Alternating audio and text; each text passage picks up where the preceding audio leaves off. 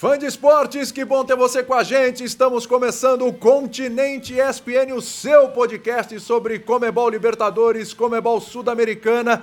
De volta para uma nova temporada, já que essa semana as competições estão de volta na sua fase de grupos. Já tivemos ali a pré-Libertadores, o mata-mata, a classificação, muitas aí apertadas, né, Pedro Ivo?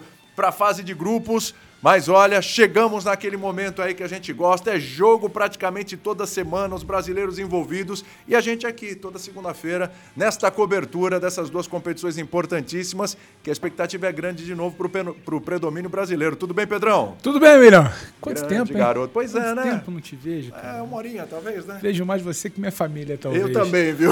Rapaz, é, já tem pré-fase, segunda fase, é. terceira fase, mas parece que a coisa fica mais bonita. Podcast entra para valer, pega para valer. É. Fase de grupo, né? Sorteio definido, seis jogos, já sabe quem conhece. Caminho à glória eterna, caminho para a final da Sul-Americana, tudo aqui, ESPN, Fã de Esporte, Digital, Star Plus, no Linear. Então a gente tem até o final do ano para bater bastante papo disso. Bastante. E com convidados. Toda Isso é semana, é toda semana. Vai que o povo enjoa da gente. Não, pois é, né? A gente tem que ter aí, é. tem que ter aí. Aliás, não é o plano B. O plano A, nós somos o plano B. O plano A é o convidado. É o convidado. E tem convidados, comentaristas aqui, a gente vai analisar os jogos, as expectativas, os convidados, que tem muito a ver com a história de Libertadores, de Sul-Americana também, muita história para contar. Aliás, rapaz, essa semana tem jogo de Libertadores e tal. Mas na Sul-Americana hum. tem um jogo que, olha, vou te falar, viu? Tem um jogo de mais de 10 anos aí. É risca-faca. É briga de faca no escuro lá, sabe aquele, aquele risca-faca ali? São Paulo e Tigre, o jogo que não terminou, aquela final da Sul-Americana. 10 anos, mais, de, mais de 10 mais anos. Mais de 10 anos, mais um bocadinho mais, né? Foi no final de 2012. Mais de 10 anos. Um bocadinho mais. E que para os argentinos, absurdo, aquele jogo não teve segundo tempo, que não vale nada. Para o São Paulo, conta como o último grande título do São Paulo, né? Um título internacional. De lá para cá só teve aquele Campeonato Paulista, no ano retrasado, né? E por isso o nosso primeiro convidado dessa temporada do nosso podcast. Fala para mim. Ele tem tudo, absolutamente tudo a ver com aquele jogo. Ele era o treinador do São Paulo. Olha o homem aí, ó. Olha o homem aí, ó. Ney Franco, o homem do último título internacional do São Paulo naquele jogo, o jogo do Lucas Moura. Lembra? A despedida do Lucas Moura. Meio jogo. Meio jogo. A gente vai falar meio jogo ou jogo, hein? O que, que a gente vai falar aqui? Formalmente foi uma partida, né? Se Isso. começar a chamar de meio jogo, vão achar que é meio título, então não vamos não dar é. arma pra polêmica. Jogo, Aliás, jogo, o, jogo. o Ney é o cara que pode falar melhor disso. Ele pode contar. Foi um jogo ou foi meio jogo, Ney? Tudo bem? Que prazer ter você. Obrigado aqui por aceitar nosso convite para essa estreia do nosso podcast. Grande William, grande Pedro, primeiramente prazer estar aqui com vocês aqui no continente ESPN, né? Bom, primeiramente eu queria falar o seguinte: o que aconteceu naquele jogo, principalmente a confusão, não pode tirar nunca o brilho daquela conquista, né? Que foi uma competição extremamente difícil, onde nós tivemos bons números dentro da competição, entre eles, né? Uma equipe que não tomou gols dentro de casa, uma equipe que teve ao término da competição, além do título, né, tem o Lucas né, como escolhido melhor jogador da América na competição. Eu fui eleito o melhor treinador da competição. É, tivemos o maior placar da competição de 5 a 0 em cima da Universidade do Chile, né? Na época, timido pelo São Paulo, que tinha sido campeão no ano seguinte.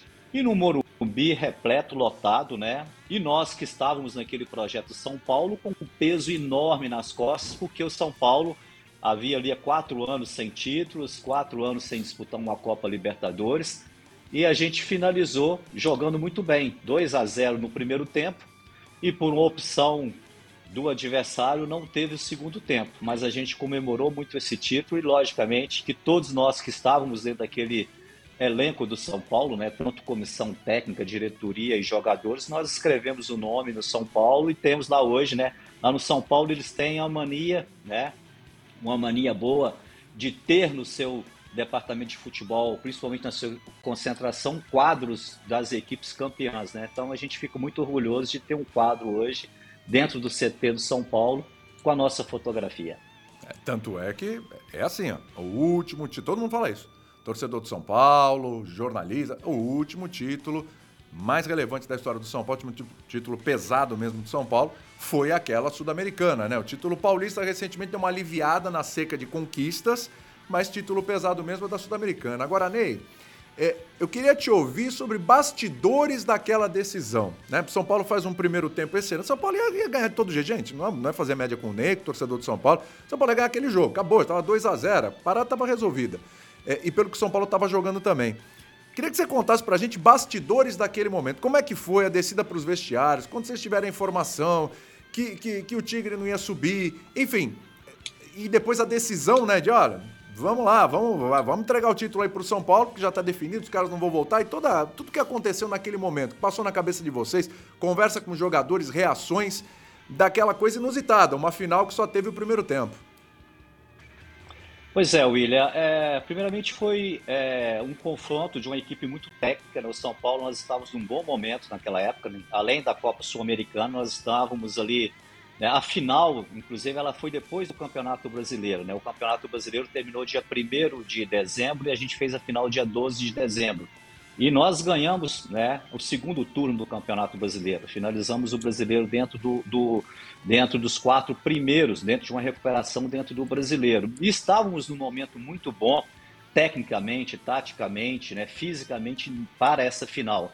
Então teve o primeiro jogo né, na Argentina, né, foi um jogo pegado, duro, inclusive com, com expulsão né, do nosso lado do Luiz Fabiano, que foi expulso, né, do outro lado né, o atleta do, do, Tigres, que eu, do Tigre, que eu esqueci o nome agora. E a gente veio para esse último jogo né, dentro do Morumbi e aconteceram algumas coisas né, que eu, como treinador, eu nem sabia. Por exemplo, né, nós estávamos durante o, né, no início do jogo, no pré-jogo, dentro do vestiário, né, é, fizemos o aquecimento no vestiário, né? E me parece, né, por uma, é, por uma decisão, né, eu acho que da diretoria do São Paulo, eu não sei de quem foi, né, é, autorizou a equipe do Tigre fazer um aquecimento dentro do campo, né? Então eu acho que ali já começou um problema, né? Antes do jogo, teve, já teve um desgaste dos atletas do Tigre com a comissão técnica do Tigres, com os seguranças do São Paulo, né? É, detalhe esse que a gente só ficou de, sabendo depois do, do, do jogo, né? É, inclusive, né, existe uma declaração depois né, da confusão do treinador é, do Tigre, né, do Garosito, do, do, do, do, Gorosito, que é o treinador do São Paulo, né, que criou toda uma confusão e na realidade nós da comissão técnica a gente nem sabia o que se passava ali no pré-jogo, né? Então fez um primeiro tempo com equipe altamente técnica e com a equipe argentina que veio catimbando, né? Você vê que você, que se você rever o primeiro tempo, foi um jogo muito duro do adversário, marcando muito faltosamente, né? E numa dessas faltas, né, do lateral esquerdo, do Oberdan, ele, ele dá uma cotovelada no Lucas e o Lucas sangra, né? Lucas é atendido, aí coloca-se um, um algodão para estancar né, o sangue do Lucas para ele voltar para o jogo. E assim que termina o primeiro tempo, com a gente já ganhando de 2 a 0, né, com dois golaços, um do Lucas, outro do Oswaldo, com a equipe jogando bem. O Lucas, né, vocês né, re, é, podem rever isso na imagem, o Lucas retira um, um algodão e mostra para o lateral esquerdo, e ali começa uma confusão, vem um jogador por trás, empurra o Lucas e dá uma confusão Foi. ali dentro do campo né? E inclusive o Paulo Miranda, que jogava nesse jogo como lateral direito, né, foi expulso na confusão. E ali, né, conseguimos ali apaziguar a situação e entramos para o nosso vestiário, né? E quem conhece o, o, a, a, as instalações do Morumbi, a gente entra por um, por, por um túnel e o Tigre, né, o adversário, entra num outro túnel. E a gente percebeu, depois que nós entramos dentro dos nossos vestiários, nós percebemos que estava tendo uma confusão, até porque no intervalo do jogo a gente usa a nossa sala de aquecimento né, para as palestras de intervalo e tem uma porta que liga essa sala de aquecimento até o corredor onde tem o vestiário do Tigre. E essa porta ela foi algumas vezes espancada. Depois a gente ficou sabendo que os jogadores do Tigre queriam invadir ali aquele vestiário. Teve uma ação dos nossos seguranças, depois dos policiais, né? Nesta época, é, as informações que a gente tem que os armários do, do, dos vestiários do São Paulo né, eram armários né, com pau, né, e esses atletas retiraram né, é, esses paus né, é, e, e, usou ali como uma ferramenta né, para uma luta corporal mesmo com os seguranças e com os policiais, né? E a gente não sabia da gravidade dessa luta, né? Até um ponto que essa porta se abriu e passou um passou um segurança do São Paulo com um braço quebrado, né? Com uma, uma, é, uma fratura exposta e ali a gente percebeu que estava realmente uma confusão muito forte. A gente ajustou a nossa equipe para o segundo tempo, né? É, na conversa, mesmo dessa confusão, e voltamos para o campo. Né? E ficamos um período lá depois, né, no estádio, o estádio lotado, o sinal é muito bonito, a torcida do São Paulo né, lotou o estádio, e a gente ficou naquela situação já preparado para o jogo, mas com informação que o, o, Tigre podia voltar a qualquer momento pro, para o jogo, né? É, mas chegava algumas informações é, diferentes, né? Até o bandeirinha ia até o vestiário do Tigre voltava, até chegar um momento, eu não sei esse tempo certo, que chegou a informação que o adversário não voltaria para para o segundo tempo, né? Felizmente, né? Estava toda ali a direção da Comembol no Morumbi nessa noite. Eles desceram, né? Foram feita a, entrega da, das medalhas, das premiações, a gente comemorou e a gente comemorou de uma forma assim, foi uma comemoração, comemoração muito bacana. Mas o Morumbi merecia né, um final de jogo melhor, né? Como você falou, um segundo tempo onde a gente estava bem, né? A gente poderia ter feito mais gols ou que terminasse empatado, né? Mas o certo é que a gente poderia ter feito um, um, um placar mais elástico, ter comemorado melhor com a nossa torcida, né? Mas valeu o título, Pena né, que ficou marcado aí né, na história como jogo apenas de um, de um, de um tempo, né? Mas que eu acho que não pode aí é, tirar é, do São Paulo né, a, o brilho que foi essa campanha da Sul-Americana e ratificando uma competição paralela ao Campeonato Brasileiro, que é muito difícil, né? Quem disputa esse tipo de competições, as equipes que disputam essas competições continentais, e paralelamente disputa um campeonato brasileiro que é super desgastante, super exigente, com uma qualidade técnica enorme. Tem que comemorar muito e por isso a gente, né, é, a gente tem muito orgulho desse título. É. Pedrão. Ô Ney, é, você disputou muita coisa depois. Você surge lá atrás, aí tem a passagem cai para o Flamengo quase que no cenário principal, depois São Paulo e passa por diversos clubes e seleção de base.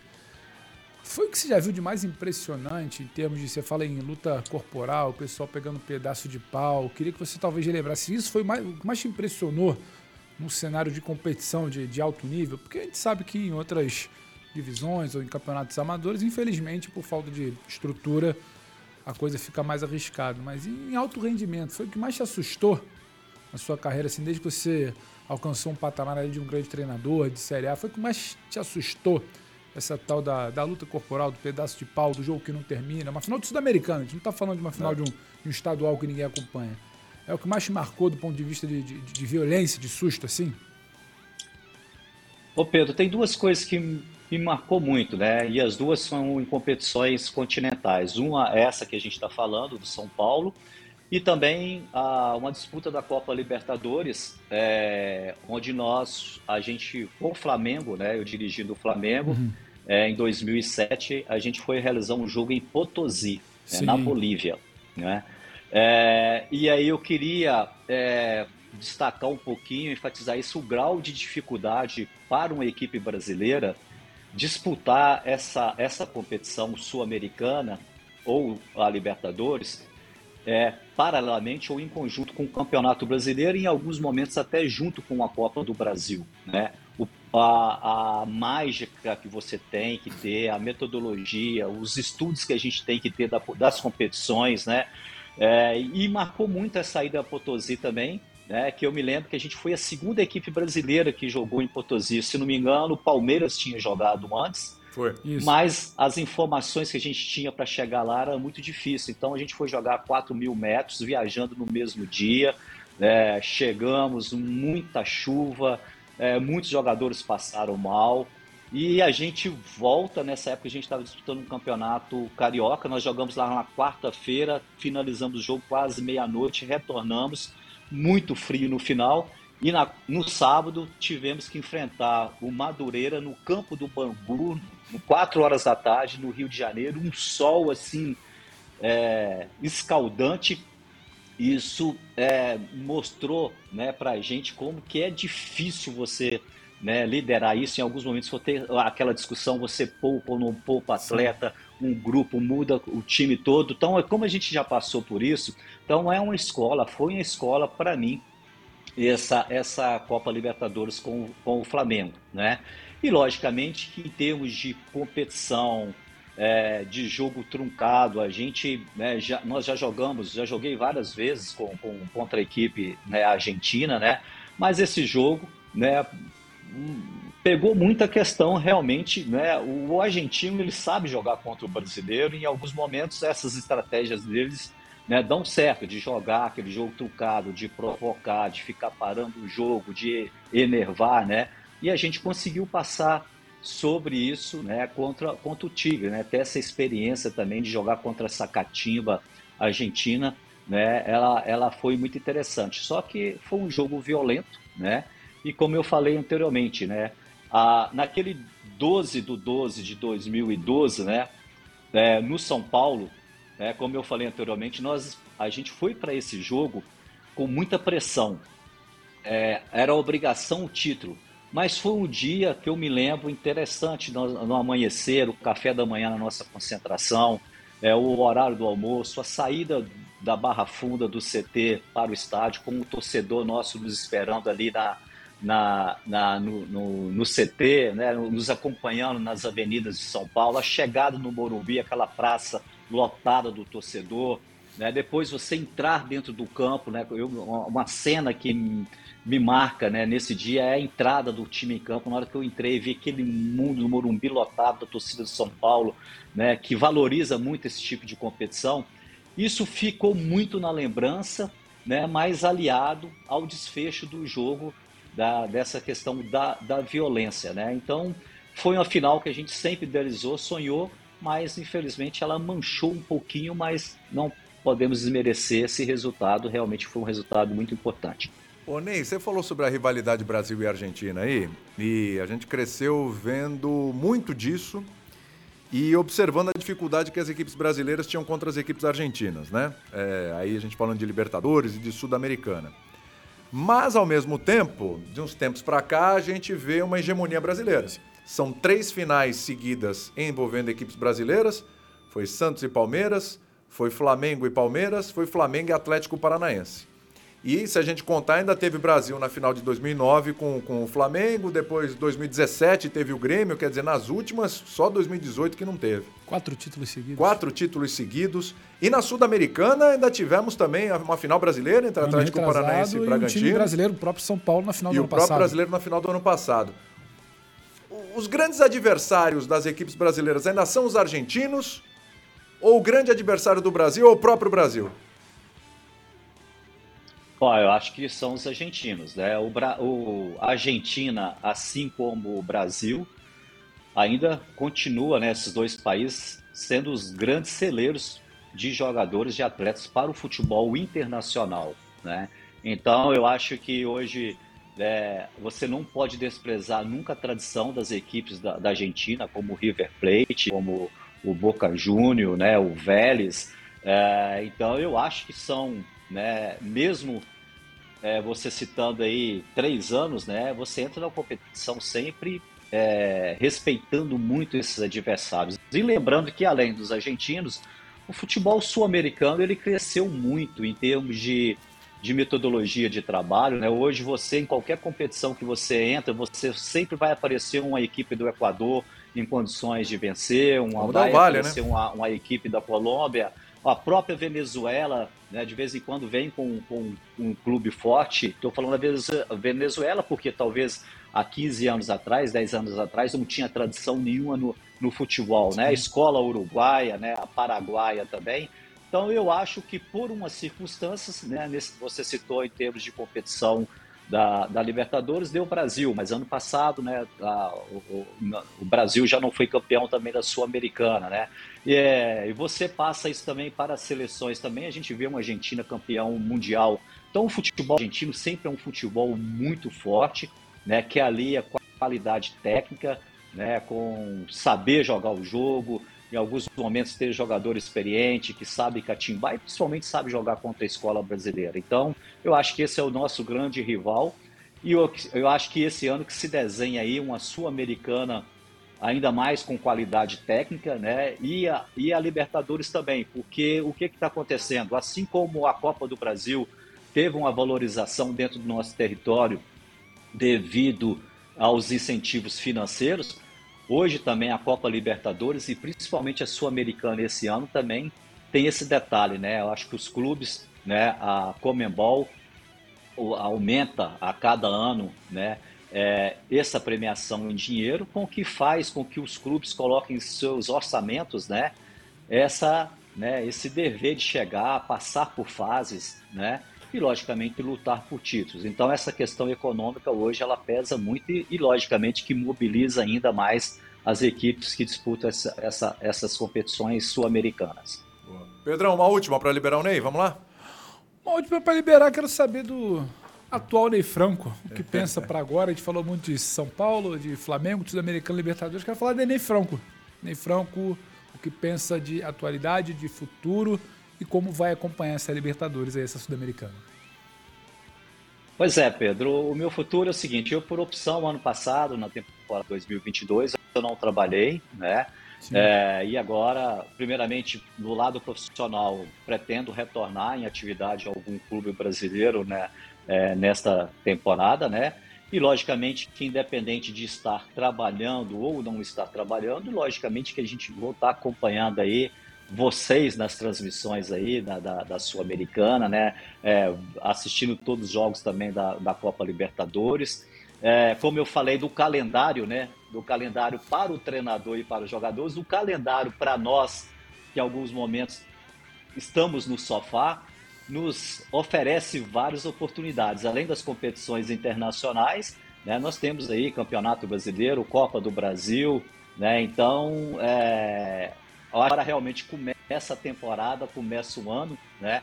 Mas eu espero estar dentro de um clube aí trabalhando, quem sabe, né? Esses, essas coisas do destino, de repente pode até estar dentro de uma competição internacional também no, no futuro, né? Mas é, o plano Ney, do Ney Franco, pessoalmente, é estar reciclando a cada dia no futebol, é, estudando, assistindo os jogos, principalmente os jogos no Brasil sul-americano, e na primeira oportunidade aí tentar fazer um, um bom trabalho no próximo clube que estiver à frente como aí o head coach. Legal. Ney, brigadíssimo pela tua participação, inaugurando a nova temporada aqui do nosso podcast Continente ESPN. Espero contar com você aí no futuro, hein? Grande abraço para você, obrigado, viu? abraço, William, abraço, Pedro, prazer fazer aí do Continente Prazer é nosso, obrigado ESPN. aí. Prazer é todo nosso. Maravilha. Você está ouvindo o podcast Continente ESPN. Se você quer saber tudo sobre Comebol Libertadores, quer saber tudo sobre Comebol Sul-Americana, você vem com a gente toda segunda-feira. E, e fica, claro, lá no nosso site também. Deixa avisado, então, para o pessoal que está no YouTube, rede social, ESPN, Star Plus, tem bastante coisa. Não dá para dizer que não conseguiu acompanhar, né? Não, não tem como, não tem como. Você assiste os jogos na ESPN, no Star Plus, acompanha o podcast toda segunda-feira e, claro, fica lá arquivado, você pode acompanhar quando você perdi na segunda-feira, e agora? Tá arquivadinho. Fica com a gente durante a programação. E fica com a gente durante a nossa programação isso, é- todinha, isso que é uma é super cobertura. Isso é uma ameaça? É Isso é uma ameaça, Pedrão. Isso é uma ameaça. A gente está lá. No final das tá contas lá. é legal. É legal, é legal. No frigir dos ovos ali, garanto que vale a pena. Vale, vale. a pena. O Luiz Fabiano também deixou um recado. Esse aí também estava lá. Esse, esse aí esse, também, também tá aqui. Esse arrumava uma encrenca também. É, é intriga da oposição. Mas ele estava lá. Tava lá. Vamos ouvir o Luiz Fabiano aí, hein? Bom, vamos falar um pouco da primeira final da Suda, no Estádio Místico La Bamboneira, um jogo complicado contra o Tigres, é uma equipe que catimbava bastante, que provocava bastante, e infelizmente, com 14 minutos de jogo, eu acho que, não, 24 minutos de jogo, acabou acontecendo uma confusão, e nessa confusão eu acabei me envolvendo é, na confusão, acabei sendo expulso e nós acabamos empatando o jogo em 0 a 0. É, depois veio a, a, a, finalíssima no Morumbi. Eu participei de todo o processo, não entrei no campo, mas pa participei de, da concentração. Enfim, eu só não entrei em campo. E pude ver a, a, a confusão de perto que teve, né? o jogo acab acabou no primeiro tempo. É, tudo era tudo tinha tudo para ser uma grande festa e acabou se tornando é, um jogo histórico pelo, pelo abandono do Tigres. É, espero que, que agora, nessa fase de grupos, que o São Paulo está no mesmo grupo que o Tigres, tudo se resolva dentro de campo, né? com dois jogos que as coisas se resolvam dentro de campo, deixem é, a, o que aconteceu no passado para trás e que, que, que o fair play prevaleça, que o futebol prevaleça e que, que vença o São Paulo, claro, se Deus quiser. Mas, é, pelo que eu estou acompanhando e vendo, vai ser um jogo de muita rivalidade. É, ô Pedrão, o negócio é o seguinte: vai ser um jogo de rivalidade, evidentemente. Agora sim, aquele São Paulo é um São Paulo cascudo. Sim. Luiz Fabiano, não estava em campo, mas estava ali com a galera. Sim. Rogério Ceni, o próprio Lucas, que era mais jovem, mas já era um jogador, né? É, com toda uma expectativa e em tem, cima, tinha lideranças. Tem uma time. diferença de você com um potencial como o Lucas, ex-Marcelinho, Lucas. Isso, ex-Marcelinho. Você surgir rodeado de gente do peso do Luiz, de outros caras para te dar esse respaldo. E imagino que você vai falar da comparação. É, porque esse time agora. não tem esses caras. Não, não sei quem é esse cara. Seria o Caleri, mas não vai jogar? A gente, a gente é Luciano. O, o, Fabuloso conta muito pra gente dessa questão de, de pressão. Mas a pressão não tá só do lado do Tigre. A gente acompanha o noticiário de hoje, é do Afonso lá na porta de CT, segunda-feira, né? Início da semana aqui. Quem está nos acompanhando ao vivo, quem vai nos acompanhar depois também, início dessa primeira semana de Comebol Sul-Americana, organizada entrando no centro de treinamento para ter uma conversa com o elenco, jogadores, direito. Assim, a pressão, a pressão já é íntima, vem, né? A pressão o inimigo mora ao lado. A é, pressão não vem só do lado de lá. E o que a gente acompanha, o Fabiano apontou bem. Por mais que a gente tenha um desejo de paz, o que a gente acompanha é a torcida do Tigre com isso instalado. 2012 e com ameaças fortíssimas nas redes e, sociais. Sim, está, estamos te aguardando. É. São Tem anos querendo, de morte, meu amigo. São anos querendo ver vocês, é. são anos desejando essa guerra. Agora é aqui. E, por outro lado, lideranças de organizado de São Paulo avisando: ó, é caravana, quem for vai para a guerra, não tem mulher e criança dessa vez. Então, assim, a gente deseja paz, mas a gente precisa ser sincero com o fã de esporte que nos acompanha. O cenário não é nada pacífico para esse jogo. E aí você coloca nesse caldeirão. O componente 2012, a ameaça atual de uma torcida que não engoliu perder aquele título. O São Paulo atual muito diferente, um São Paulo atual cobrado. Como é que você inicia uma semana de trabalho, ele? Não, porque a organizada veio aqui cobrar, igual aquele papo que a gente teve lá atrás. Não, porque a, a organizada do Corinthians foi fiscalizar o é. início do trabalho do Lázaro. Agora um a organizada do boa. São Paulo. Não, não tem, não desculpa. Tem um departamento de futebol que presume-se ser profissional não tem organizado entrando para cobrar. Então, é isso tudo para ilustrar que não é que a pressão esteja apenas por conta, em presente em campo, por conta do adversário, por conta do Tigre. A pressão de São Paulo ela já vem. De uma derrota, de uma eliminação em Campeonato Paulista, de um time que não encaixa, de uma série de questionamentos, de um time que individualmente com peças é mais fraco do ano passado. Sim. Então vai ser emocionante, vai ser delicioso de assistir aqui com a gente, pessoal lá acompanhando por perto, mas não chega a ser o cenário dos mais favoráveis para esse reencontro do São Paulo. Acho que o São Paulo, se pudesse desenhar um possível reencontro, ter que visitar o Tigre, ele queria um cenário bem diferente. Ah, sem dúvida. Quinta, nove da noite na ESPN no Star Plus, você acompanha Tigre e São Paulo. Tô te falando, essa semana tem vários jogos de Libertadores, tem muita tem que, coisa tem legal tem que olhar para não se perder. Agora, esse jogo por esses componentes é um jogo, talvez, o que mais promete, hein? Não, e, e, é curioso, porque a gente fala de Libertadores, a gente fala de Flamengo atual campeão, a gente fala do Palmeiras, a gente fala de Corinthians na Libertadores, a gente fala de uma.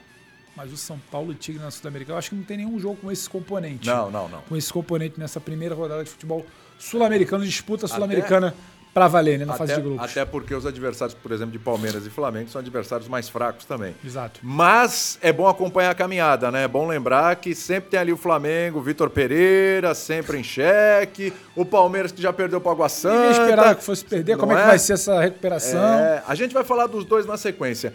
O Gustavo Viana, Opa. torcedor do São Paulo, ele relembra 2012. Vamos lá. Fala, William, tudo bem? Prazerzaço estar participando aí da programação da ESPN com vocês.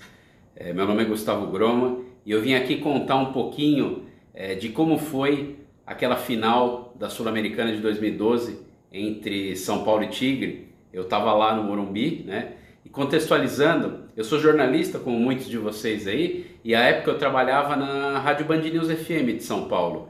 É, e eu era produtor e editor da rádio, da parte de esporte, então eu fazia muitos jogos na rádio, mas eu não ia para o campo. Né? Então fazia tempo que eu não ia assistir um jogo do São Paulo em campo, porque eu sempre estava trabalhando. Né? E aí eu não lembro se foi porque a rádio não transmitiu esse jogo, é, ou se acho que era a segunda semana de dezembro de 2012. Então se a gente se eu já estava de férias, né? É, e eu consegui ir até lá e consegui assistir aquela final, né? É, quer dizer, o, o time estava jogando muito bem, o Lucas estava jogando muito bem, o Oswaldo na época era chamado de Cristiano Oswaldo, né? E estava jogando muito bem. É, se não me engano, os dois fizeram os gols é, do jogo, né? Do primeiro tempo e que no fim das contas acabou sendo o tempo total daquele jogo, né? Foi meio complicado, uh, o smartphone ainda não era tão tecnológico assim, as informações que a gente tinha era pelo radinho mesmo e a gente acabou ficando ali, ah, o que, que aconteceu, o que, que aconteceu, não vai acontecer tal. Aí estavam montando o palco, aí desmontaram, aí não, vai, é, vai ser campeão tal. Aí a torcida explodiu, começou a gritar é campeão, é campeão, é, depois do intervalo do jogo. Foi meio esquisito, né? Mas valeu a pena, né? E na época, se a gente soubesse é, na escassez de título que a gente ia ficar, acho que a gente tinha comemorado mais e mais e mais. Então, um título inesquecível. Uma coisa que eu me lembro também, que eu não consegui ver do estádio, mas que eu vi depois, que eu achei muito legal, foi que o Rogério, a época capitão do time, ele tirou a faixa de capitão e deu para o Lucas, é, que acho que era o último jogo do Lucas, né? Antes dele ir embora. E, e aí o Lucas pôde levantar a taça como, como campeão. São Paulo campeão, no passado, ótimo. É, o Gustavão aí com boas memórias ali, aquela história, meu amigo. Soubesse que ia demorar tanto para ganhar um título, tinha comemorado mais. Ô Pedrão, vamos dar um giro nos outros jogos envolvendo os brasileiros? Vamos e eu quero porque tem muita coisa. Pitaquinho, hein? pitaquinho de cada jogo aí seu, aquele pai bola, certo? Transmissão da ESPN, tem que ter colinha, Pedrão. Transmissão, aqui agora, aqui agora. terça, nove e meia da noite. Blooming e Santos. Torcedor do Santos, ele olha assim falando, tava bom o Santos sem jogar, querendo menos dor de cabeça. Tua expectativa tá pessimista para o Santos? Será que o Santos passa de fase? Tem News Old Boys nesse grupo, hein? Então, ele eu respeito muito o conhecimento, né? Quem vive a causa, aquela coisa empírica. Então, essa pergunta é para você. É. Não, foi de esporte, eu não posso me perguntar, Pedro. Então, eu estou ah, fazendo troca, a pergunta né? para você. A expectativa? É. Vai ser muito difícil passar em primeiro lugar num grupo que tem News Old Boys. E eu escutei, eu escutei ah, E não só hoje... pelo News Old Boys, que não vive um momento espetacular da sua... Como chegou numa decisão contra o São Paulo e perdeu o título da Libertadores. É um Santos que não conseguiu passar de novo da primeira fase do Campeonato Paulista. É um Santos que não contratou, né? E um Santos que é um enigma. A gente não sabe qual Santos vai entrar em campo contra o Blooming. Se for aquele contra o Ituano, esquece. Eu quero muito, eu quero muito me surpreender, até pelo fato de ser um time brasileiro e estar tá atuando. Sempre bom ter os times brasileiros aqui com a gente, transmissão. Quero me surpreender. Mas é, o Santos ele precisa hierarquizar seus compromissos. A Copa Sul-Americana não é algo palpável. Você acha é que o Santos tem que ficar de olho mira. no brasileiro porque o risco de queda é forte? É isso? Eu acho que você precisa encarar com muita seriedade já o início do brasileiro. Você não tem que virar as costas para a Sul-Americana. Só que no grupo com News, Blooming, Audax Italiano. Audax Italiano, eu acho que não dá para tratar também como algo que se vai no Chile fazer placar e ir embora. É que sabe o que acontece, Pedro? A última Sul-Americana, o Santos estava num grupo fraco e o Santos quase não se classifica na última rodada, conseguiu a classificação até com combinação de resultado com outro jogo. E aí foi eliminado, Ótimo. sabe por quem? Pelo Tátira. Ótimo. Que vinha daquela surra que tomava no grupo do Palmeiras no passado, cai na Sul-Americana, É. elimina nada. Só que você tem que ser sincero, a briga do Santos não é essa de título internacional, disputa continental. Acho que precisa, inclusive, já apresentar algo, porque a torcida quer saber. Tanto tempo tem ver, tanto tempo Esse é tem o ponto. Vai para o jogo. O que está sendo feito nesse Santos? Acho que você começa a dar um termômetro. Só que também é um risco, uma pressão, porque essa não é a briga palpável do Santos. Apresentar algo, girar. Não vejo o Santos na briga da Sul-Americana, até para a gente tentar fazer uma. brincar com uma projeção, um pitaco rápido. Não vejo com essa briga. A classificação já é difícil, ela já nasce difícil nesse grupo, não só para os adversários, até porque você tem que falar, é o Santos. É o Exatamente. Santos. É um Santos numa competição internacional. Isso deveria ser algo muito mais forte, mas esse Santos atual diminui esse peso. Então, é não se complicar, não aumentar a temperatura, porque a briga na outra competição, no paralelo, que o Ney Franco lembra muito, na dificuldade de você ter duas competições paralelas. O brasileiro ali até o final do ano, a coisa promete não ser fácil. É verdade. Bom lembrar, é nove e meia da noite nessa terça-feira, Blume e Santos. Fortaleza, para mim, entra com uma aura de favorito, hein? Não é o único, mas um dos favoritos para essa Sul-Americana. Vem da queda na Libertadores. É, Eu, eu não quero falar de pressão, porque seria até injusto. Agora, o início de temporada do Fortaleza, ele levanta dúvidas sobre o ciclo do Voivoda, sobre o que é esse Fortaleza na hora do vamos ver. Não ganha clássico contra o Ceará. E ele Ganhou esse final agora. de semana, bom que se diga, jogo de ida da final do Cearense, mas vem de três derrotas. Co- co- Como é que é o histórico desse ano? Não, o histórico são três derrotas para o Ceará e eliminação na Copa do Nordeste. Quando, inclusive. quando em tese você tinha mais time, tinha algo mais sólido, Sim. tem um trabalho que todo mundo quer ver. Não, a queda da Copa do é Nordeste. pontuado como é pontuado como um dos grandes trabalhos do futebol brasileiro. Sim. E eu acho que é uma situação diferente.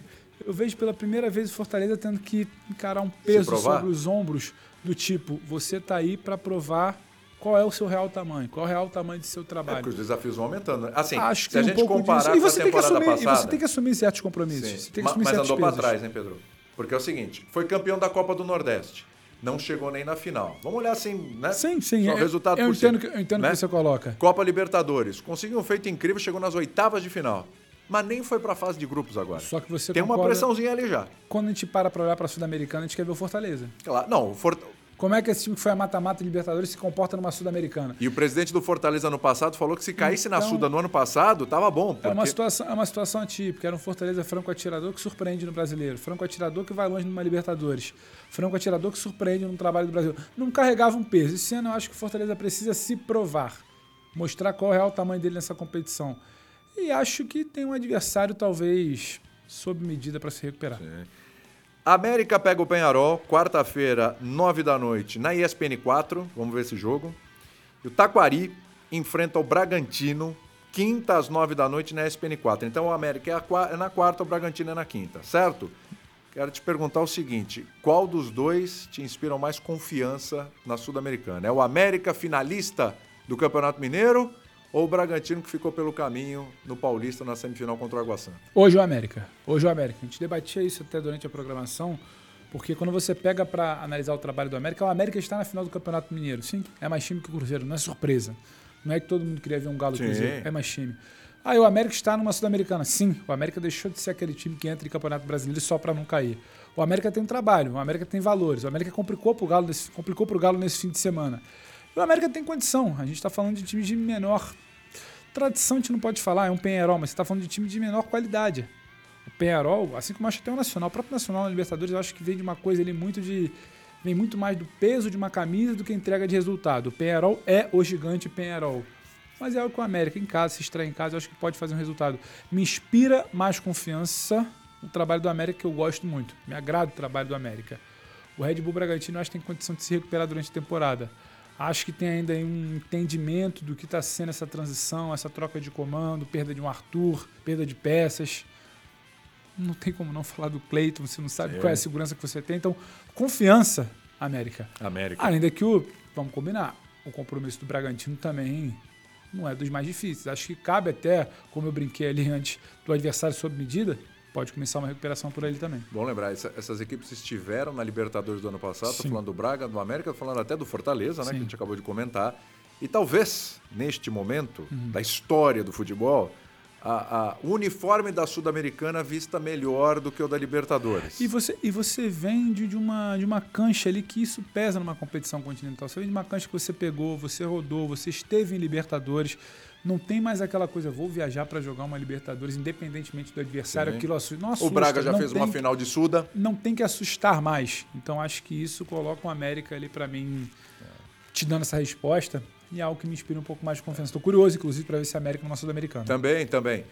O América é no Star Plus, viu? Não é na SPN4. A SPN4 é o Bragantino, um dia antes é o América E no não Star erro. Plus. Se você botar em um, não tá? Bota vai no outro tá lá, vai achar, Fica vai achar. tranquilo, você Não vai achar problema. fácil. Pra fechar a Suda, pra gente ir pra Libertadores. Vamos lá.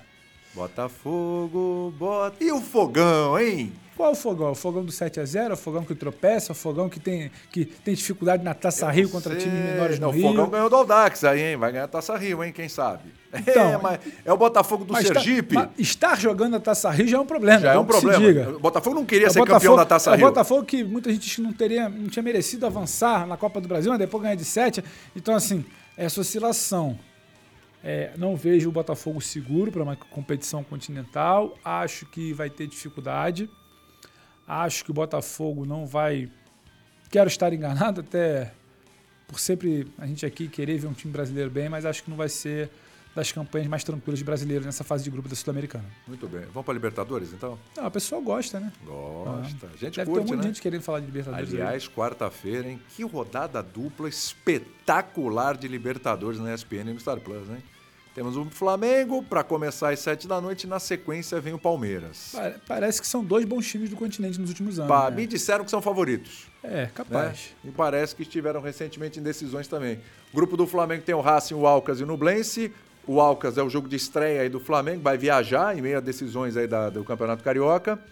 É, na Viajando verdade- neste momento, inclusive, embarcou, era três e meia da tarde. É neste momento, 4h50 para quem nos acompanha ao vivo. O Flamengo viajando nesse momento para Quito, chega lá início da noite. É isso. O grupo B tem Nacional, Internacional, Metropolitanos, Independente Medellín. Daqui a pouco a gente fala do, do Colorado também, né? No grupo C aí o Palmeiras, Barcelona, Bolívar e Cerro Portenho. No grupo D, River Plate, Fluminense, Strongest, Sporting Cristal. Sport Cristal do Thiago Nunes, né? Estreia do Bom, Fluminense. Estreia do Fora Fluminense de casa também. também.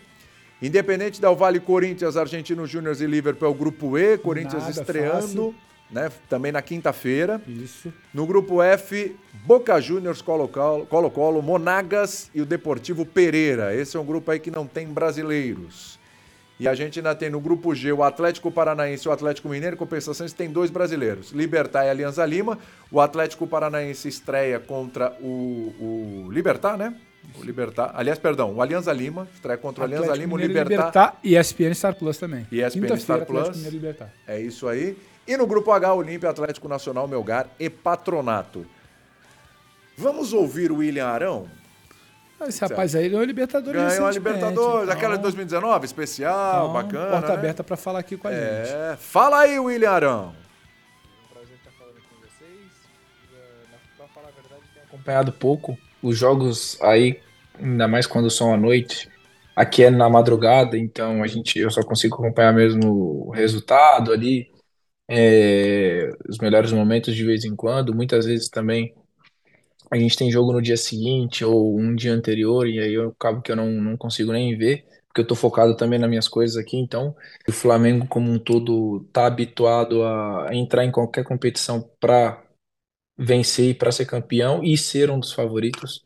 É, já vem sendo assim algum, algum tempo. Então, os jogadores já estão mais do que acostumados a isso, já estão mais do que acostumados que, que o outro time, é, quando vai jogar contra o Flamengo, ele se transforma, ele sempre tem alguma coisa a mais para tirar. Então, acredito que isso não tenha, não, não, não seja um, um peso a mais, não. É, fez parte daquele time de 2019 que é o time inesquecível. É o time para o qual o torcedor sempre apela, né? O time de quem? De quem? De quem? Quem era o treinador? do Jorge Jesus. E hoje a gente comentava isso mais cedo, né, William? Arão fez parte daquele time de 2019. Como fez parte, o Diego Alves já saiu, o Rafinha já saiu, o Rodrigo Caio não foi titular final de semana, o Pablo Mari já saiu, o Felipe Luiz não é mais titular, o Arão, a gente acabou de falar, saiu, o Gerson não é mais ou mesmo, mas é o único titular que restou. É. O quarteto de frente. Gabigol, reserva no final de semana, Everton Ribeiro não é o nome de primeira hora do Vitor Pereira, Rascaeta machucado, Bruno Henrique na expectativa para voltar a jogar na semana que vem.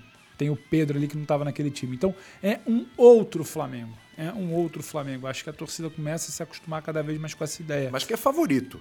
Flamengo Independentemente fa- do momento. Não tem que tirar o peso. Favorito. Flamengo e Palmeiras. Pra, Sim. os dois precisam passar em primeiro. Qualquer coisa diferente disso nos grupos que estão, você vai precisar refletir qual o peso dos times esse ano. O Flamengo precisa passar primeiro do seu grupo, tem condição e não precisa nem de tanto esforço. Ele precisa confirmar, voltar a jogar e ser primeiro do seu grupo.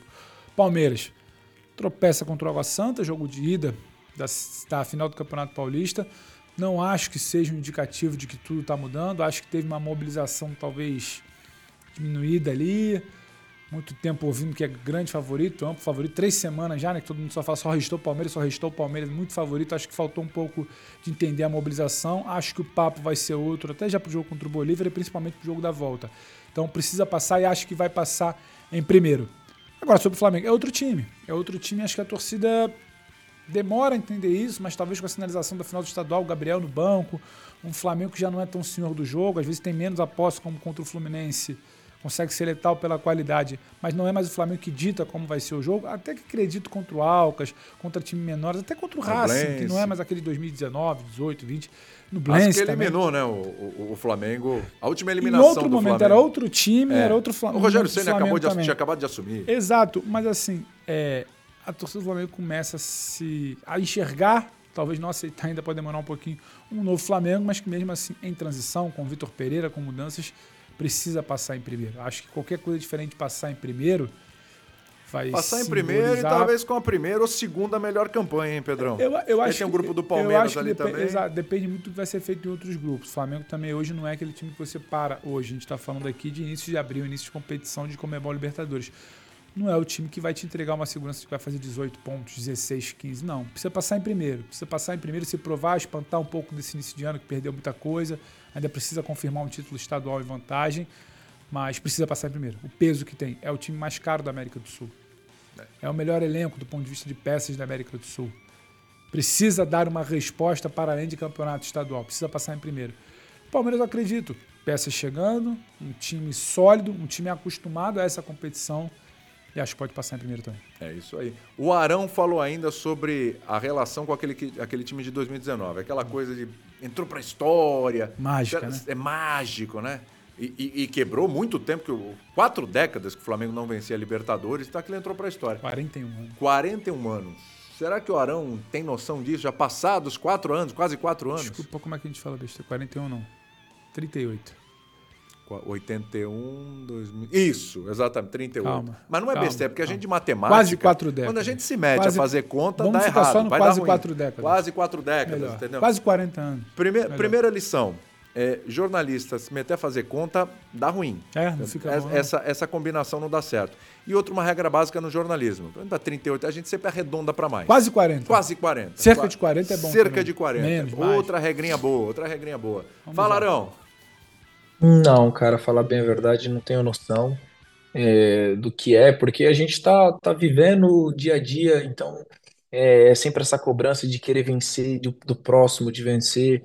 É, eu já não tô mais aí, obviamente, mas o pessoal que tá aí, de vencer, de vencer, eu tô aqui também na pressão aqui do meu clube de vencer, vencer, vencer. Então, eu acho que quando a gente só vai ter a real noção quando a gente parar e, e botar e encerrar a carreira e sentar para conversar e conversar com, com alguns torcedores que já encontram a gente na rua e fala né, do que é e do que tem sido, né, é, esse momento do Flamengo e do, da representatividade que a gente tem é para eles. E mas assim, acho que quando a gente encerrar a carreira, com certeza a gente vai ter vai ter uma noção maior e melhor, né? Faz falta um William Arão hoje nesse time do Flamengo? O William Arão hoje seria titular nesse Flamengo, que é tão mexido pelo Vitor Pereira? Não, Arão, Arão, não sei, torcedor que viveu mais aquilo ali vai lembrar. Arão era questionado no início de trabalho de Jorge Jesus. Tinha até o meme, famoso né? tá mal Arão, né? Tá mal Arão, então assim, faz falta talvez alguém que encaixe onde o William Arão encaixou. Hoje, Vitor Pereira ainda bate cabeça porque tem problema na proteção à sua zaga.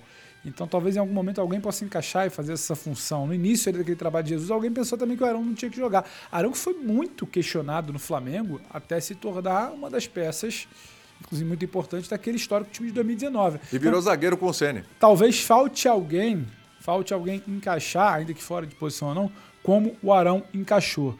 Hoje, acho que o ciclo do Arão passou, acho que fechou. Ele fechou uma história muito bonita, inclusive no Flamengo, hoje jogando na Turquia. Acho que não necessariamente seria a peça. Agora, falta justamente alguém. O Flamengo ainda não encontrou exatamente alguém ali naquela função ou ainda não ajustou essa sua proteção à zaga. Acho que a gente pode falar que falta alguém na função. A peça específica, acho que escreveu sua história, virou sua página, fora do Brasil, está lá fazendo seu trabalho, acompanhando de longe, ou pouco acompanhando de longe, como ele mesmo disse, mas não exatamente a peça do Arão. Calma, né? O Arão falou sobre Jorge Jesus, cara. Com quem que o, com quem que o Arão tá trabalhando ultimamente? Quem? Não com sei quem, quem é? Qual, quem é? Em qual país? É, ele vai atrás. É, na Turquia, não é isso? Ele vai atrás ou o outro vai atrás dele e leva ele? Até puxa ele, né? O Tamal Arão ficou tão bom que ele puxou Deve- o Arão pra lá. Deve muito ao Arão. Deve. O Arão era tratado quase que como aquele jogador que antes de encostar na bola, a torcida do Maracanã já pegava no pé, antes da chegada do Jesus. É. E depois passa a se entender o papel do Arão também, muito com o Rogério Senna depois, muitos títulos. Ele consegue mudar um patamar, acho que é muito difícil. Um clube do tamanho do Flamengo, a torcida como se envolve, alguém tão rotulado como ele chegou a estar antes da chegada de Jesus, ele vira um pouco. Ele reescreve a história dele dentro do Flamengo, mas acho que a página virou ali. É. O Arão falou sobre Jorge Jesus pra gente encerrar aqui a participação do Arão e vamos entrar no Palmeiras, hein? Que é o time a ser batido. Será? Vamos lá. Com certeza, foi, foi muito bom o, o encontro, tá- tem sido muito bom trabalhar com ele novamente, É, aprender bastante coisa nova, é, a cada dia que, que, que- a cada treino você aprende com ele, e isso que faz dele também ser um do- dos melhores, é, o melhor com que eu já trabalhei até agora, É, você aprende todo dia, todo dia ele tem coisa para te ensinar, e, claro, vira e mexe a gente fala do Flamengo, pô, você viu o resultado, você viu o gol de, de, de fulano, de ciclano, então a gente, pô, eu tive sete anos aí, né, são seis anos e meio aí, não tem como você se desvincular assim eh, e fingir que nada aconteceu, e eu tenho amigos aí, de de jogadores a funcionários, e obviamente tem a torcida também, né, porque, pô, meus amigos estão aí, então, assim, claro que a gente, na medida do possível, eu tenho visto, e vira e mexe sempre tem aquela conversa, né, de, de corredor, né, pô, você viu, pô, o gol do, que nem esses dias teve o gol do Arrascaeta, né, que foi um gol de fora da área, acho que contra o Vasco, se eu não estiver enganado, né, e eu cheguei a comentar, né, pô, você viu o gol e tudo, mas conversa de corredor, nada, nada muito a fundo. Ele é um grande treinador, É, obviamente tem outros grandes nomes também sendo, sendo vinculados, né, é, mas aquilo que eu pude e que tenho a possibilidade de trabalhar com ele diariamente, sei da capacidade dele e sei que ele agregaria muito pro, pro, para nossa seleção, para o nosso país, né? Então é um estilo de jogo que, que combina com, com, com a seleção, né? Um estilo de jogo agressivo, para frente. É, então eu acredito que, que ele seria um bom nome, se assim for escolhido, e com certeza teria muito sucesso. Pedrão, você que é um homem que manja dos bastidores da CBF. Pedrão, olha aí. Jorge Jesus tomou uma piaba agora esse final de semana do Besiktas, né? Fenerbahçe. Vai terminar o contrato em maio. Dizem as más línguas que ele cai antes disso. Ou dizem as línguas que o acompanham. É, a própria língua do Jorge Jesus, né? Que gosta de cavar uma vaguinha aqui e ali a colar, né? Vai ficar solta aí o homem, viu? Vai urubuzar a seleção ou vai urubuzar o Flamengo? A julgar pelo histórico, ele tá sempre rondando o Flamengo, né? É, né? Acho até muito deselegante da parte dele, no momento que o Paulo Souza treinava, instável, e se oferece, força e se reúne. Jesus, treinador histórico dentro de campo do Flamengo. A meu ver, um personagem muito controverso desde que deixou o Flamengo. Parece que está sempre. Ele alimenta essa sombra. Há uma sombra natural por tudo que ele fez e pelos trabalhos seguintes que demoraram a emplacar, mas ele também gosta de alimentar aquela sombra ali. Ele não larga, não sai da moita ali. Fica ali só rondando, não quer que a coisa. que a árvore também cresça como poderia. Então, acho que tem muito do Jesus provocar. Ele gosta de alimentar essa coisa no imaginário rubro-negro. Sobre seleção brasileira, tem muito mais um desejo dele, de quem o cerca, do que um desejo da CBF. E aí, quando tem um desejo dele, a gente sabe como funciona o mundo da bola. Não, mas Jesus toparia assumir, mas alguém falou que a CBF procurou ele. Pois Então, é, exatamente. É uma coisa que. Aliás, isso aí já foi como, desmentido, hein? Assim como Que ele não faz, procura. Assim como ele faz circular sempre pessoas próximas ou ao seu jeito a coisa de que tá ali rondando o Flamengo, ele também quer ser lembrado. Ele Claro. sabe que não continua onde está a partir Como do ele fazia na Europa. Pedro? Lembra quando ele estava no Flamengo? Ia dar entrevista na Europa, E lá é, em melhor, Portugal, etc. e é melhor você estar no mercado como alguém que está sendo sondado pela seleção brasileira, como como alguém que deixou um clube agora sem bons resultados. Então, é interessante também para essa narrativa do próprio Jesus e de seu staff que ele estaria sendo procurado. Nunca houve uma, nunca houve uma procura, uma proposta, uma sondagem, uma conversa que seja. Mas, para ele tá bom. Enquanto estiverem falando dele, falem bem, falem mal, falem de Jesus que ele gosta. É verdade. Ô Pedro, nesse dia do jogo do Flamengo vai ter o Palmeiras, como a gente falou aqui, né? Pra fechar. Flamengo às 7 Palmeiras 9 e meia. Aonde? Na ESPN. Isso aí é bom lembrar, só, só o pessoal não esquecer. Só o pessoal não Isso, esquecer. ESPN, Star Plus, não tira da cabeça aí não. O Palmeiras é o time a ser batido nessa Libertadores? É, é, é que não é o atual campeão, o atual campeão é o Flamengo. Mas o Palmeiras, por tudo que mostrou, pela estrutura, enfim, o Flamengo vivendo um momento de adaptação com o treinador e tudo, já questionado também, é o time a ser batido? William, se a gente gravasse esse podcast antes É. da primeira final do Campeonato Paulista, Você já mudou de ideia assim, Pedro? eu acho um que jogo, eu acho, Santa. é porque eu acho que o Quer Palmeiras, esperar domingo que vem pra falar o Palmeiras é o time é o é um dos dois times a serem batidos. O outro é o Flamengo ainda, O Flamengo, que é o atual é, o campeão. Flamengo ainda é o time É o atual campeão, você tem que respeitar é o ser atual campeão, né? Porque quando você vira pro Alcas e fala, você vai jogar contra o Flamengo.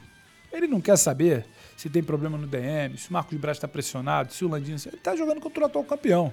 E contra o elenco estrelado, mais estrelado da América do Sul. Você vai virar pro Racing, a mesma coisa.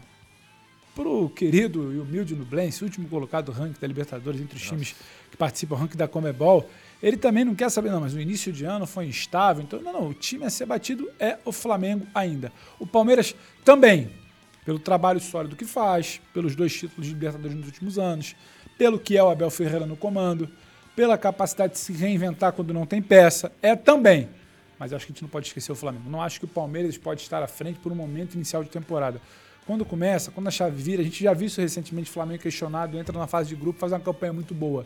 Porque ali eu acho que é, é outro ecossistema, é outra coisa, é outra bola, e pode andar. E você em- começa a enfileirar, faz duas vitórias, ganha o primeiro jogo fora de casa, o teu anímico, né? Você gosta muito de falar do Anímico, isso. mas o que te motiva muda, a chave vira. Então acho que não dá para simplesmente tratar um Flamengo como ah, tá uma carta fora do baralho ou algo menor pelo que aconteceu até aqui na temporada. Não. A brincadeira agora é outra. A brincadeira agora é Libertadores para o Flamengo, é Campeonato Brasileiro, é Copa do Brasil também. Então não acho que ah, não é mais o time a ser batido. É sim ainda o time a ser batido. Instável, parece que já não assusta mais tanto na foto grande, mas estrelado, milionário, atual campeão. Então a gente tem que falar do Flamengo. Lembrando, atual campeão, finalista da Libertadores no ano anterior Tchum. E dois anos antes campeão também. 19. Então, nos últimos quatro anos, Flamengo em três finais. Três certo? finais e dois títulos. Exatamente. O Palmeiras com dois títulos seguidos e uma semifinal, né? Só pra gente lembrar aqui do tamanho dessas duas equipes. A gente não tá falando que um ano, um ponto Lembra fora da quando- curva e tal. lembra quando a é gente- algo que vai se tornando uma hegemonia. Lembra quando a gente, a gente que eu digo, o, o fã do esporte, o torcedor brasileiro, ele se assustava com aquele boca do início dos anos 2000? Isso. Não era por acaso, era a sequência de títulos, de finais, do que fazia dentro de uma Libertadores. Era o time a ser batido. Sim. Você lembra quando chega para uma final Flamengo e River Plate, como se olhava para o então River do Gadiardo? Era pelo que fazia em campo. Esse Flamengo construiu em campo isso. Não dá para apagar, destruir pelo início, ainda, sabe, claudicante, ele tropeçando do Vitor Pereira. Ainda tem, ainda carrega esse histórico quando a bola rola numa Libertadores. Acho que tem que fazer uso disso, inclusive. Palmeiras é a mesma coisa. Sim. Pra gente fechar aqui o papo dos dois, que senão o nosso podcast aqui vai virar um epic Ah, cast, né? Vai ser tá- épico, né? deve negócio. estar aí preocupado com a hora. Alguém conversa tá- alguém já tá gritando isso hoje, né? Ninguém Ainda não. ainda tá Então no deixa, ouvido então aqui, né? Então vamos, vamos- vamos tocar o barquinho aqui antes que o pessoal perceba. É o seguinte, hein? É, Qual o principal problema do Flamengo hoje? Para ele consertar, precisa consertar urgentemente, para ter uma boa Libertadores. E hoje, o que, que você vislumbra de principal problema do Palmeiras para que ele tenha que consertar e resolver isso aí, fazer uma boa Libertadores também, tiver o Flamengo e o Palmeiras ali nos cascos? Dentro de campo do Palmeiras, restabeleceu o que era a segurança e a solidez do seu sistema defensivo. Acho que foi muito claro o jogo de ida contra o Santa pelo Paulista. Fora de campo, acho que uma peça talvez tem o Richard Rio já, tem o Arthur, talvez uma peça a mais de reposição pro Abel. Flamengo. Fora de campo, o Flamengo. O Flamengo, É o que é, isso, né? o que é, o que tem de orçamento, o que tem de peças, ele perde muitas vezes para ele. Pelo que não entende na condução do departamento de futebol, pela, pela briga de de ego, de vaidade interna.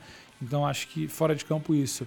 Dentro de campo, muita coisa. Saída de bola, proteção à sua defesa, entender onde o Gabriel, que agora quer voltar a ser um camisa 9 finalizador, vai encaixar ou não vai com o Pedro, se dependendo do desenho do jogo, vai o Gabriel, dependendo vai o Pedro.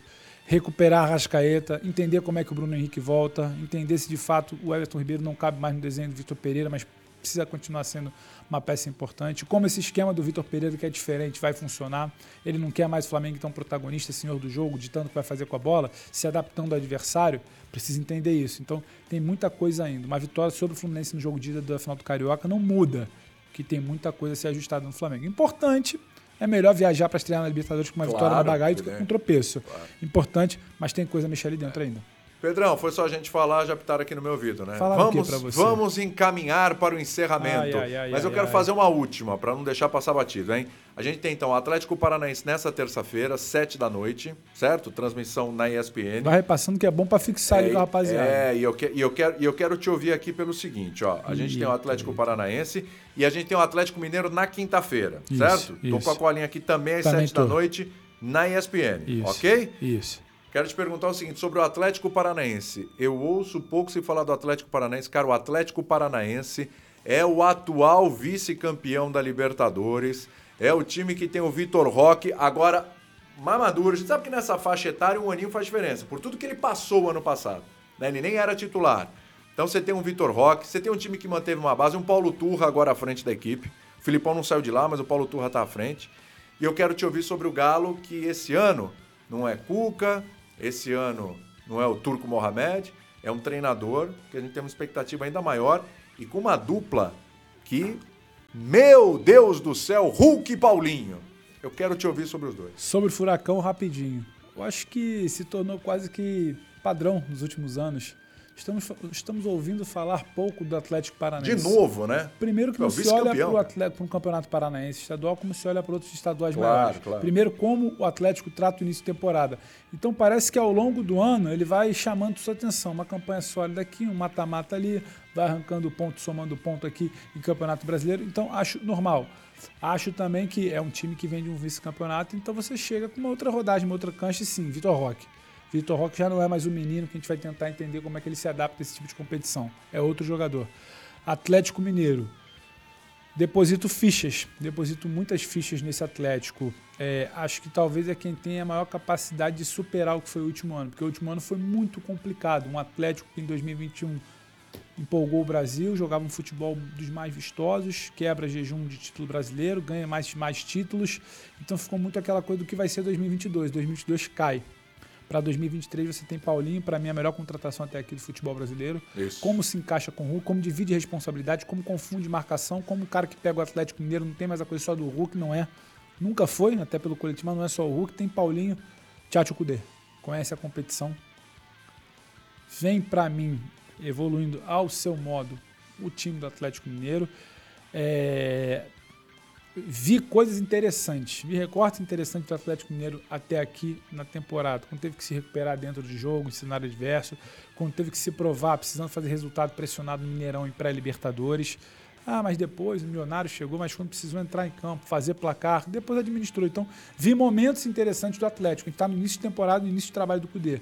Acho que com o amadurecimento, passado o tempo, esse time pelas mãos do Cudê, com a qualidade que tem, com o Hulk e Paulinho vivendo a fase que a gente já pode falar que estão vivendo, me anima, me empolga. Tenho muita curiosidade de saber como é que vai ser essa sequência do Atlético na temporada e passa, claro, pela Libertadores. O ano que o Atlético vive é muito especial. Esse time não foi montado para parar em fase de grupos, para parar cedo em mata-mata, para não brigar por títulos. É um ano especial, tem técnico, tem investimento, tem um estádio chegando. Tá chegando. Isso mexe. Então me anima, me empolga, quero ver mais o Atlético Mineiro. Muito bem. O podcast Continente ESPN também me anima, me empolga, eu quero ver mais. Então semana que vem tem mais. Semana que vem Se tem é, mais. Toda segunda-feira, às quatro da tarde. Certo, meu rei?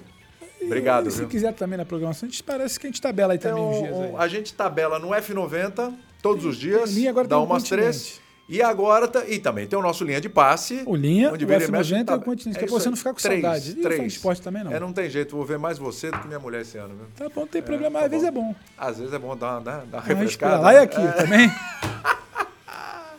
Muito bem, fã de esporte, legal contar com você. Toda segunda-feira, então, podcast Continente ESPN, às quatro da tarde. E depois fica lá arquivado pra você, né? Se perdeu, não deu pra Aí você vai lá, acessa. Ele falou isso mesmo? Volta lá, É, falamos isso mesmo. não é, verdade. possível. E aí você pega também o recorte, como Exato. diz o nosso Pedro Ivo, e Manda depois cobra amigos. a gente. Isso, depois cobra a gente. Pode Vocês falar. falaram isso lá no começo, não foi o que Problema nenhum. aconteceu. A gente tá aqui pra isso. Abraço, galera. Valeu. Valeu!